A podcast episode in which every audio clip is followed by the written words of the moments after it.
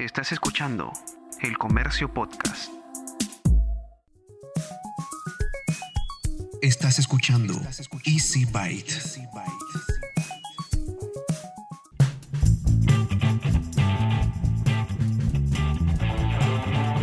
Bienvenidos a un nuevo episodio de Easy Byte, el podcast de tecnología del diario El Comercio. Mi nombre es Bruno Ortiz. En este episodio te vas a enterar sobre un beneficio muy interesante para los usuarios de una operadora móvil local y también te traigo una entrevista sobre cuáles han sido las amenazas digitales más recurrentes durante lo que va de la pandemia. Así que si conoces a alguien que cree que no está amenazado mientras se conecta a internet desde su celular, te recomiendo que le pases este episodio. Empecemos con el capítulo 11 de Easy Byte. Acuerdo con el informe Evolución de los medios tradicionales en América Latina, encargado por la consultora internacional en comunicación Sherlock Communications, 3 de cada 4 consumidores de la región, es decir, el 77%, creen que Facebook debería confirmar la veracidad del contenido de la publicidad por la que recibe dinero y hacerse responsable. El estudio fue realizado con una muestra de 2.400 adultos divididos por igual en Brasil, México, Colombia, Chile, Argentina y Perú. Los hallazgos siguen a nuevas llamadas de varias organizaciones activistas, incluyendo Color of Change y la NAACP en Estados Unidos, para que los anunciantes detengan el gasto publicitario en Facebook, exigiendo que esta red social aborde el racismo en sus plataformas a través de la campaña Stop Hate for Profit. Patagonia, Ben Jerry's y Upwork se encuentran entre las muchas marcas que ya se han comprometido públicamente a hacerlo. Asimismo, casi 9 de cada 10 latinoamericanos han pedido a Facebook que verifique y elimine activamente la propaganda política que contiene mentiras o es deliberadamente engañosa. Este punto de vista es el más fuerte en Perú, con el 88%, y Colombia, México y Brasil, todos con 86%.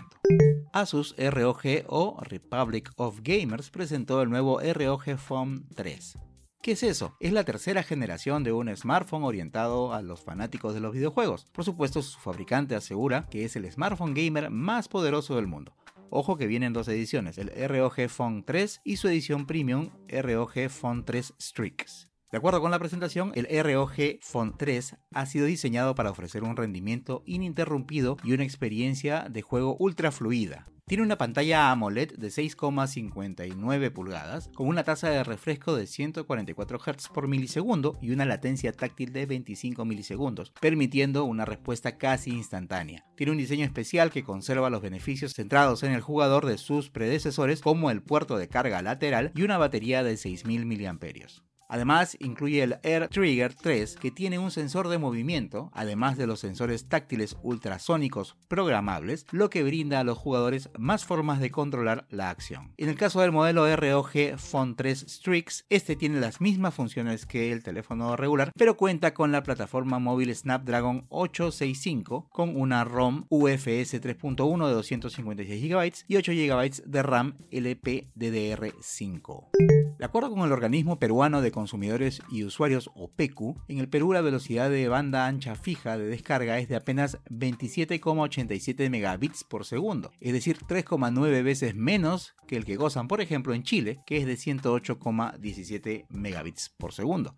Es por eso que Víctor Jauregui, CEO de la empresa de telecomunicaciones Optical Networks, señaló a través de una comunicación de prensa la importancia de que se masifique el servicio de conexión a Internet a través de la fibra óptica. Lo importante de la fibra óptica es que no importa cuántos clientes estén conectados en la misma zona, pues el ancho de banda no se ve afectado, detalló. Agregó además que este tipo de tecnología no sufre interferencias ocasionadas por los cambios de tensión, temperatura u otros cables, ni tampoco pérdidas en función de la distancia a la central. También ofrece el nivel de seguridad más alto entre todos los medios de conexión existentes. En futuras ediciones de Easy Byte vamos a estar conversando sobre la tecnología de la fibra óptica, así que si tienes alguna consulta al respecto me la puedes hacer llegar a través de mis redes sociales. Recuerda que me puedes encontrar en Twitter o en Instagram como arroba blog de notas. Ahora estamos con Mariano de Osma, CEO de Cuy Móvil, una operadora móvil virtual y ya tiene un buen tiempo funcionando aquí en el Perú para conversar sobre un nuevo beneficio que le están ofreciendo a sus clientes que se trata de acumular los gigas. Vamos a, saber un poquito más sobre eso. ¿Cómo estás Mariano? ¿Cómo te va? ¿Qué tal Bruno? Todo muy bien, gracias. Encantado de, participar del podcast y, comentar un poquito acerca de este nuevo atributo o beneficio que, estamos ofreciendo en Cuy. Bueno, la última vez que utilizamos alguna de la información que ustedes nos, nos brindan en, el podcast fue justamente cuando lanzaste cuento de la, cuánto era lo que valía realmente un, un, giga en, internet móvil y fue un tema bastante interesante que tuvo bastante acogida.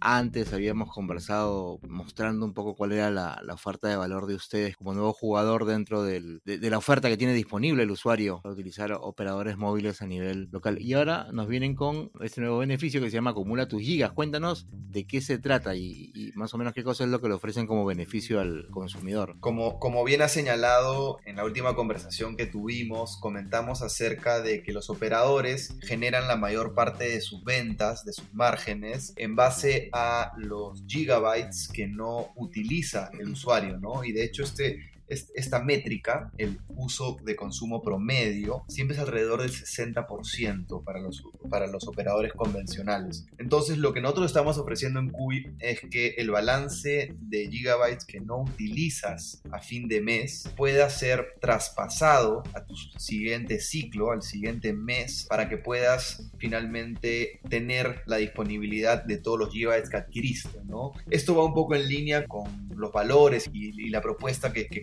sale al mercado, que somos un operador hecho por usuarios, para usuarios. Claro, e-, eso a mí me queda bien claro porque tú me lo has mencionado desde la primera vez que conversamos. Esto de, acumular los gigas en algún momento me parece que otro operador móvil que ya no está, ya no, ya no funciona en el mercado local, también lo, lo usaba. Sí, sí, es, es, es, básicamente lo mismo. El único requerimiento, al igual que, que este otro operador, es que puedas tener una recarga dentro de tu ciclo, una vez que pasan los 30 días. Esto aplica para nuestros planes control de 30 días. Este es el único, digamos, pauta que estamos poniendo, pero sabemos que muchas veces eh, los usuarios cuentan con, digamos, un tiempo muerto o, una transacción puede fallar. Estamos dando dos días de periodo de gracia, eh, pero es, es, es, el mismo beneficio con condiciones muy similares. A ver, para, que, para, que, quede bien en claro, ponnos un, un ejemplo tangible sobre cómo debería ser un usuario para poder aprovechar este beneficio. Imagínate que tú tienes contratado un plan de 5 GB que tiene un costo de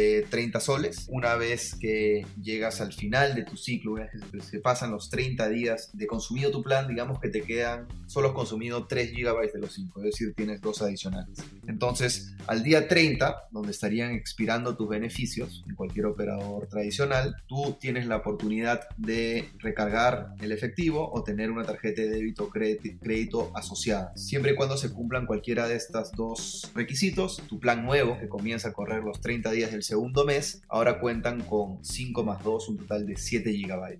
Sin embargo, si después de esos 30 días sucede cualquier altercado, estamos dando dos días de periodo de gracia, donde se le notifica al usuario a través de SMS o correos, para que no pierda el beneficio de acumula tus gigabytes, porque sabemos, somos personas y puede suceder que por A o B no cuentes con saldo suficiente o hay un error de transacción del banco, un tema de intermitencia. ¿no? Entonces es así como, como hemos estructurado el beneficio. O sea que en teoría yo podría renovar el plan y acumular los gigas que tengo pendientes incluso hasta el día 32. Exactamente, exactamente. Y, dime, ¿hay algún tipo de tope, o sea, de repente una cantidad máxima de gigabytes que yo puedo acumular en el tiempo? Sí hemos fijado un tope que es el doble de tu plan, ¿no? Entonces, si cuentas con un plan de 5 gigabytes, como pusimos el ejemplo, el máximo acumulable es 5, es decir, un total de 10. A diferencia de, de este otro operador, no estamos poniendo un límite de tiempo. ¿Qué quiere decir? Que siempre y cuando no llegues al tope del doble de tu plan, los gigabytes acumulables son perpetuos. No expiran a los 60 días, 90 días, 6 meses. Siempre y cuando tengas un saldo para pasar al siguiente mes en cuanto a gigabytes, se van a acumular. Si yo tengo, por ejemplo, un consumo de, no sé, pues, yo, tengo mi plan de 5, pero yo sé que mi consumo es de 3. O sea, yo podría mantenerme en el tiempo sumando 6, sumando, pero no pasarme de 10 y eh, tenerlo disponible, tenerlo disponible. Exactamente, exactamente. Y lo, lo, lo hemos estructurado de esta manera manera, finalmente, por un tema de que al final creemos que es justo que el usuario tenga la cantidad de gigabytes que él ha pagado en algún momento, ¿no? Y un dato curioso que hemos podido leer en las noticias, hay un congresista de, una, de la bancada Somos Perú que está movilizando eh, de manera fuerte el tema de que los gigabytes sean acumulables en todo tipo de planes, que esto sea ley. Y es una ley que se vio empujada por el Congreso en el pasado y que no, no se pudo concretar, pero de manera curiosa lo, lo he vuelto a ver en los medios y puede ser que, que de hecho sea obligatorio para todos. Este beneficio a disposición de quienes están, desde qué planes, cuánto es la cantidad que tengo que pagar por los planes que tienen ustedes disponibles. Están disponibles para todos nuestros planes control, que son nuestros planes de 30 días. Comienzan desde 14.90 y van hasta 44.90. Todos estos planes tienen una bolsa de gigas, cuentan con redes sociales ilimitadas, SMS ilimitado y eh, en algunos de ellos minutos ilimitados o una bolsa de minutos bastante suficiente. Las redes que tienen libres son Facebook, el Messenger, WhatsApp, Twitter y Waze, ¿cierto? Y Waze, correcto. ¿Y esto a partir de cuándo es que está ya funcionando? Entró en vigencia el viernes 17. Eh, hemos recibido muy buenos comentarios de nuestros usuarios actuales y tenemos buenas expectativas de poder tener un crecimiento más grande en los próximos meses.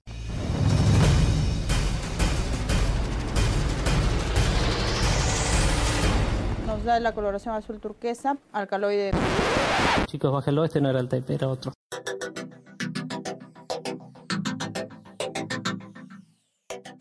No, no, no, recuerda que no es alerta de aeropuerto, esta es una nueva sección que estamos dedicando a compartir información sobre seguridad en línea y aún no tiene nombre.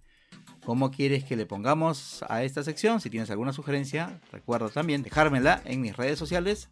Me encuentras en Twitter y en Instagram como arroba blog de notas.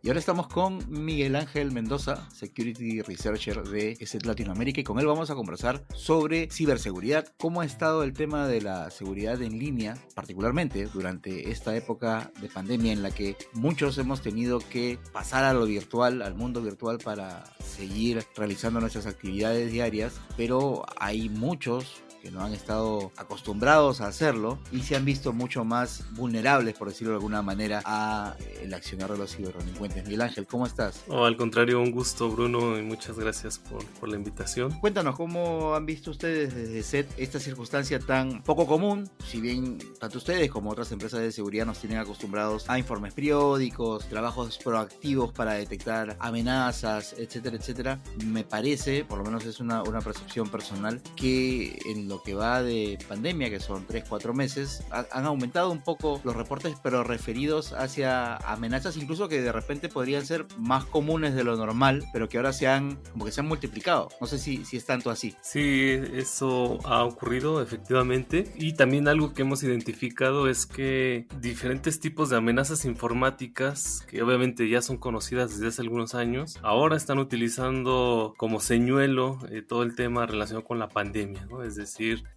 estos temas que todo mundo estamos escuchando en las noticias también son utilizadas por atacantes en busca de engañar a los usuarios y bueno, ellos beneficiarse de alguna forma. Principalmente lo que buscan es obtener ganancias económicas, pero a raíz de esto, los ataques informáticos que hemos identificado están completamente relacionados ahora con las temáticas de, de COVID-19 y en general los temas que se abordan o que se están abordando durante la pandemia. Eso quiere decir que ya no es como normalmente suelen ser este tipo de, de estafas o de ataques que tienen que ver con, con, premios, con promociones, etcétera, etcétera, sino más bien con información. Eh, exactamente.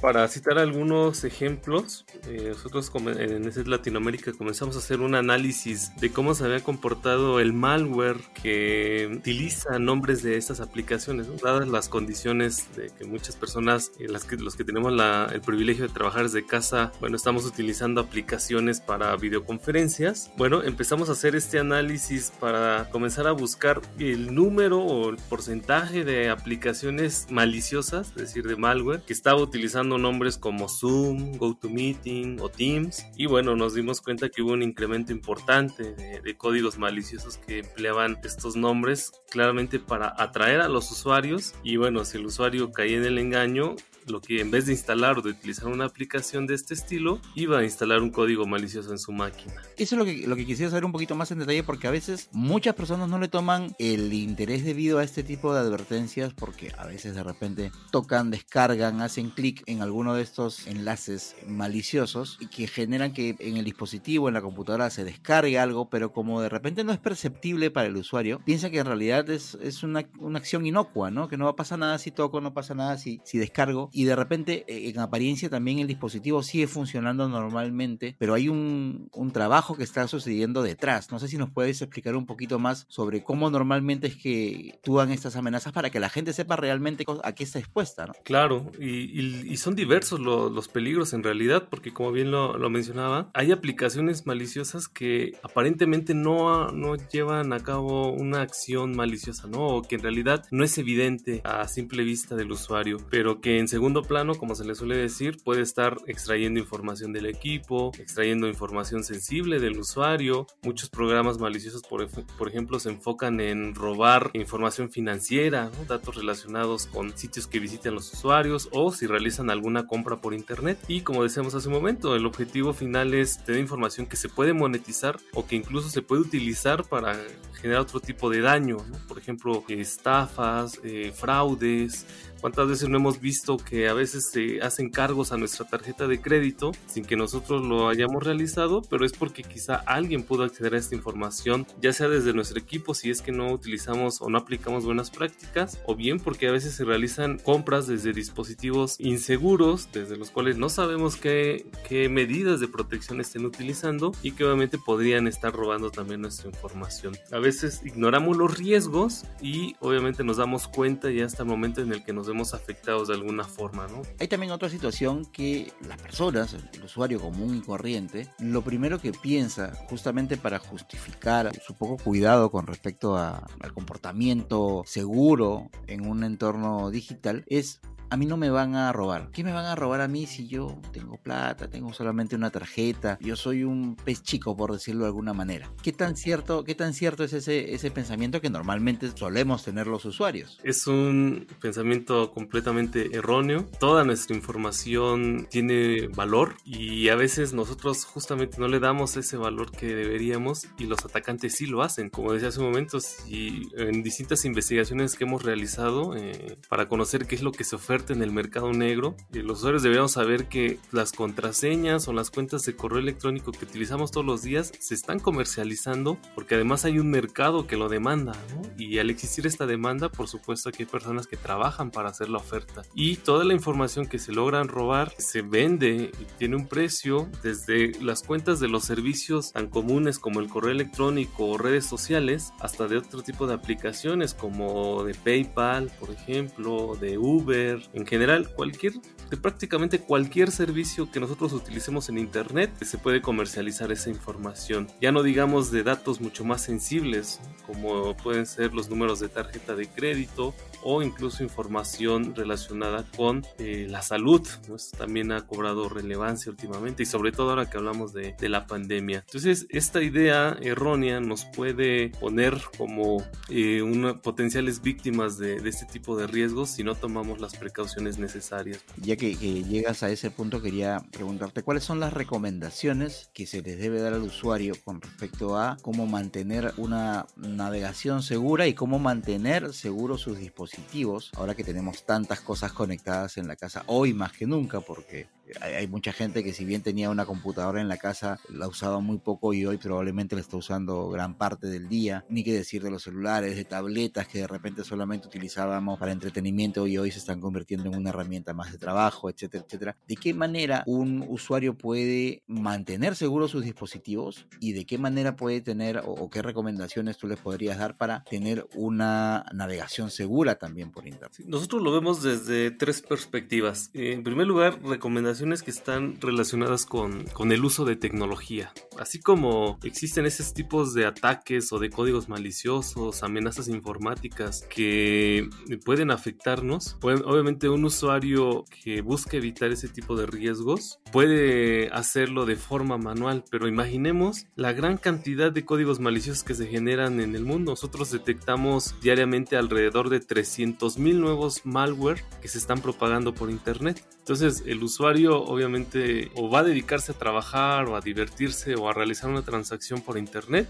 o ese tiempo lo va a dedicar a, estar evitando este tipo de amenazas. ¿no? Entonces por eso surge la necesidad de comenzar a utilizar software de protección que automatice esta tarea, que nos va a proteger de todos estos peligros cuando navegamos. El otro es comenzar a aplicar buenas prácticas de seguridad. Nosotros continuamente aconsejamos, bueno, si ves algún tipo de noticia que pueda resultar demasiado buena para ser cierto, es muy probable que sea malicioso, que esté relacionado con un engaño, alguna estafa.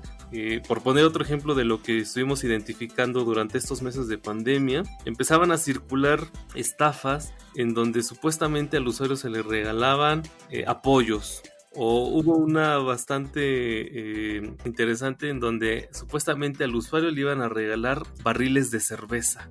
Y esto lo, asociamos porque hubo algunos países en donde se detuvo la producción de, cerveza, la comercial. Claro, al inicio. Acá en México, por ejemplo, mucha gente hacía largas filas para comprar cuando se supo que eh, se iba a dejar de vender cuando inició la ley seca. Entonces vimos una estafa en donde supuestamente le iban a regalar barriles de cerveza a los usuarios con una marca muy reconocida obviamente, pero en realidad lo que estaban buscando era obtener los números eh, telefónicos porque esa amenaza se estaba propagando a través de WhatsApp y además provenía de un contacto de confianza porque lo que dicen es, bueno, ya que te llegó el mensaje, primero lo primero que debes hacer para ganar este barril es compartirlo con 10 contactos. Después debes registrar tu número. Le van dando una serie de pasos donde al final de cuentas no le van a regalar nada y le van a robar su información. Además de que el usuario ayuda a bueno, contribuye con la distribución de esta, de esta amenaza. Entonces, cuando suena demasiado bueno para ser cierto, pues es muy probable que sea una estafa, un engaño. Y por eso lo que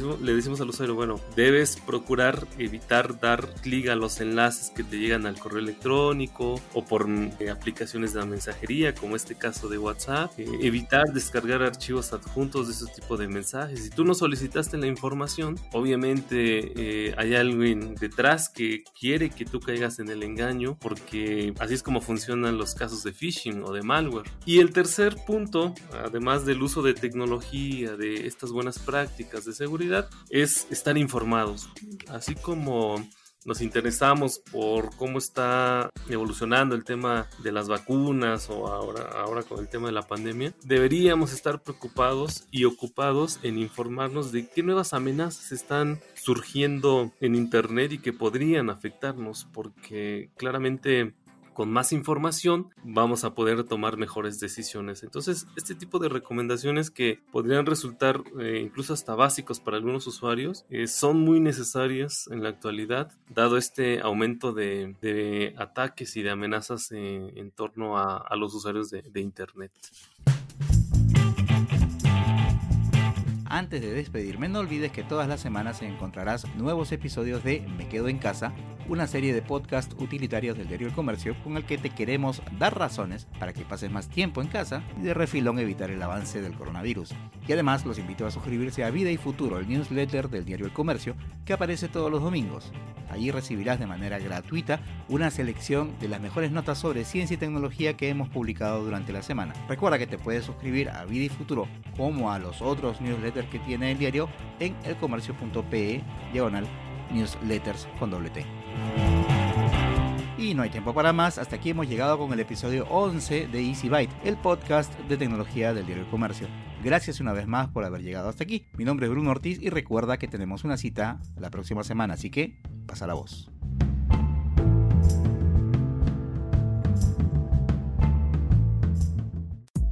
Esto fue El Comercio Podcast.